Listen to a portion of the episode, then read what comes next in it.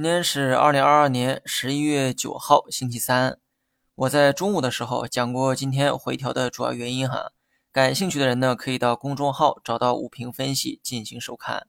最近几天会陆续的公布十月份的经济数据，今天公布的两项数据当中，出口数据明显不及预期。很多人都知道，拉动经济的三驾马车分别是消费、投资和出口。而在过去一年，出口是唯一一个不断正增长的领域。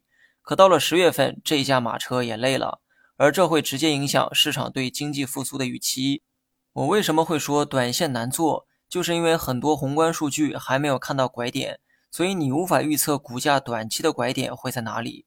但我为何会强调长线一定是看涨的呢？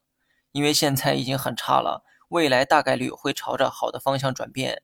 差的原因无非就是以下几种：一个是疫情反复，另一个是老美加息。